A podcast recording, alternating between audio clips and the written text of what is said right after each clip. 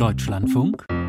Interview Reißt euch zusammen. In etwa diese Botschaft zieht sich wie ein roter Faden durch einen Appell von mehr als 50 Unternehmen an die Bundesregierung, aber auch an die Opposition. Den Brandbrief auf den Weg gebracht hat die Stiftung Klimawirtschaft. Alle Unterzeichner stellen sich ausdrücklich hinter das Ziel der Transformation zur Klimaneutralität. Sie sagen aber auch, das Land darf in diesem Jahr nicht da weitermachen, wo es im letzten Jahr aufgehört hat. Unterschrieben haben große und kleinere Unternehmen, zum Beispiel der Industriekonzern ThyssenKrupp, das Handelsunternehmen Otto, die Drogerieketten Rossmann und DM, der Stahlkonzern Salzgitter. Am Telefon ist Sabine Nallinger, Vorständin der Stiftung Klimawirtschaft. Bis 2020 saß sie für die Grünen im Stadtrat von München. Schönen guten Morgen, Frau Nallinger. Guten Morgen, Herr Bahnberg. So darf es nicht weitergehen. Dieser Satz steht so in dem Appell. Wo sehen Sie die Bundesregierung denn gerade auf dem Holzweg? Also es geht äh, vor allem um die letzten Jahre, nicht nur um die, äh, Bund die aktuelle Bundesregierung und was die Wirtschaft eben attestiert ist, dass wir für die Zukunft nicht entsprechend aufgestellt sind. Das heißt, der Bundeskanzler hat es ja selbst gesagt, wir stehen vor der größten Transformation der Wirtschaft seit über 100 Jahren. Und die Transformation geht eben sehr dynamisch vonstatten. Äh, und da fehlt eben die Dynamik in Deutschland, in der Politik, äh, um diese Transformation hinzubekommen. Es geht um Rahmenbedingungen, es geht äh, aber auch um, um, um Finanzierung. So eine Transformation kostet viel Geld. Mhm. Wenn ich jetzt jemand von der Ampelregierung wäre, beispielsweise der Wirtschaftsminister, würde ich wahrscheinlich an dieser Stelle sagen, wir, die Ampelregierung, wir haben einen ganz klaren Plan für diese notwendige Transformation. Wir haben an alles gedacht und wir sind auf dem richtigen Weg. Wo stimmt das denn nicht? Also es stimmt, dass das BMWK wirklich eine Industriestrategie auf den Weg gebracht hat, äh, beziehungsweise geschrieben hat, äh, die von großen Teilen der Industrie, glaube ich, befürwortet wird und wo auch wichtige Punkte drin stehen. Äh, es ist aber auch richtig, dass diese Industriepolitik noch nicht umgesetzt ist, dass in der Ampelregierung eben nicht entsprechende Beschlüsse gefasst werden. Bislang steht sie auf dem Papier, wird aber nicht umgesetzt. Wo sollte das jetzt als erstes geschehen oder was ist nicht umgesetzt in Ihren Augen?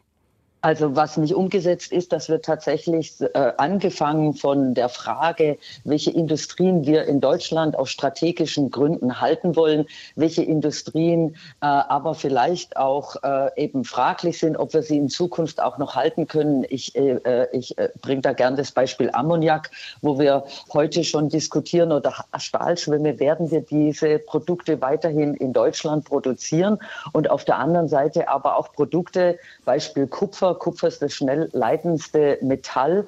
Wir müssen die Industrieprozesse elektrifizieren. Das heißt, wir werden Unmengen an Kupfer brauchen für die Windenergie, für Elektrolyseure etc. Und die Frage ist eben, welche Industrien wir halten wollen. Und diese Frage ist eben nicht beantwortet. Die müssen wir auch in der Gesellschaft führen. Das ist nicht nur die Politik, denke ich, sondern wir brauchen gesellschaftlichen Konsens darüber, wie die, zu, äh, wie der Industriestandort Deutschland in Zukunft aussehen soll. Und und wir brauchen Instrumente. Okay, darüber reden wir gleich. Erst noch mal äh, zu dem, was Sie gerade gesagt haben. Wenn ich Olaf Scholz richtig verstehe, den Bundeskanzler sagt er immer, wir wollen ein Industrieland bleiben. Wir müssen ein Industrieland bleiben, um unsere Wettbewerbsfähigkeit, um unsere wirtschaftliche Stärke zu erhalten, auch mit Schwerindustrie. Da sind Sie anderer Meinung. Naja, wenn Sie sehen, wo die Investitionen gerade stattfinden, gerade der energieintensiven Industrie, dann sind die häufig eben in anderen Wirtschaftsregionen als jetzt hier in Deutschland und Europa. Und der Hintergrund sind natürlich vor allem wettbewerbsfähige Energiepreise, aber auch zum Beispiel Unterstützung bei der Industrieansiedlung, bei der Rekrutierung von Arbeitskräften und so.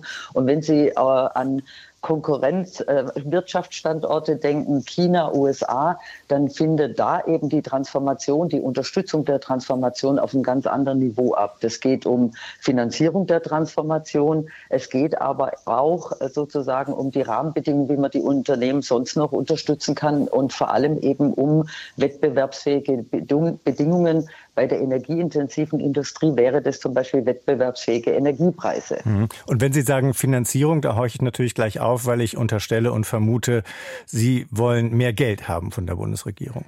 Also wir, äh, wir wollen nicht, äh, nicht nur mehr Geld, äh, man muss eben differenzieren. Das ist für mich eine Investition in die Zukunft. Es geht hier um investive äh, Unterstützung, nicht um konsumtive. Es geht darum, dass wir den Wirtschaftsstandort gut aufstellen. Da geht es vor allem um Infrastruktur.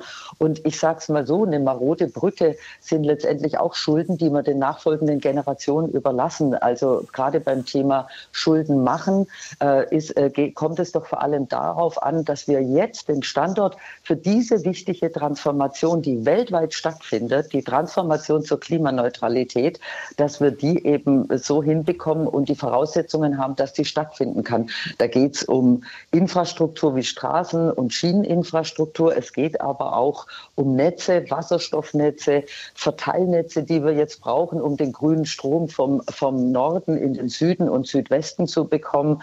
Äh, das sind die Fragen, um die es gerade geht. Mhm. Weiterentwicklung der Schuldenbremse, so ist das in dem Appell formuliert, heißt, Sie stellen sich da gegen die Union, auch gegen die Regierungspartei FDP. Und die sagen ja beide, solide Haushalten heißt mit dem auskommen, was der Staat einnimmt. Und wenn wir die Schulden äh, gigantisch in gigantische Größenordnungen steigen lassen, ist das eben eine Last für die nächste Generation. Was, was daran stimmt nicht? Naja, also was wir sagen ist eben, wir stehen jetzt vor einer der größten Transformationen in unserer Geschichte. Äh, es, äh, die Transformation findet weltweit extrem dynamisch statt und äh, auch wir müssen eben entsprechend Geld in die Hand nehmen. Alleine China hat seit 2008 1000 Milliarden Dollar in die Hand genommen, um die Wirtschaft zu unterstützen, um sie zukunftsfähig zu machen.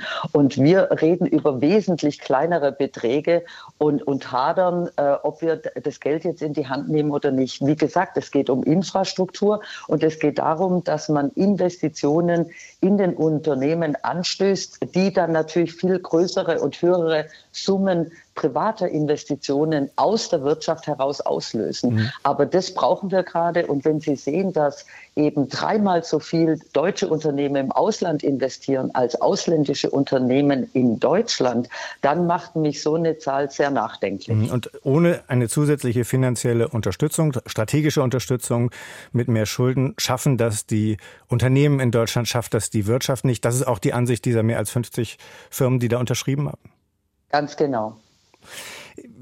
Setzt man damit nicht, oder noch ein weiterer Punkt, den Sie ja anmerken, auch die Opposition äh, bekommt einen Rüffel in dem Papier. Geht es da auch darum, dass sie so hartleibig ist bei der Schuldenbremse? Also es, es, es geht nicht um Rüffel an irgendwelche Partei, sondern wir haben ja ganz klar gesagt, es braucht einen Schulterschluss der Regierung plus der Opposition der Mitte, weil äh, Wirtschaft eben langfristige Pläne auf 20, 30, 40 Jahre Investitionszeitraum hinaus plant. Und deshalb äh, ist es eben schädlich, wenn die Wirtschaft davon ausgehen muss, dass die nächste Bundesregierung zum Beispiel ganz andere Wirtschaftsprogrammatik aufstellt. Deswegen ist unser Appell an die Politik, Politik, setzt an, euch an einen Tisch, äh, lasst uns tatsächlich ein, äh, ein, eine Agenda schreiben für die nächsten 20 Jahre, 20, 30 Jahre Wirtschaftspolitik hier in Deutschland, hier am Standort Europa und lasst uns gemeinsam Übereinkunft äh, kommen, welcher, welche Wirtschaftsstandort wollen wir sein? Wollen wir weiter ein Industriestandort sein? Welche Industrien wollen wir aus strategischen Gründen halten? Es geht vielmehr, dass alle sich an einen Tisch setzen und tatsächlich eine Programmatik für die nächsten Jahrzehnte schreiben. Die AfD, das zum Schluss noch, gehört ja zu den Parteien, die mit dem Argument großen Erfolg bei Wählerinnen und Wählern haben. Mit der Energiewende fährt die Regierung das ganze Land gerade wirtschaftlich an die Wand.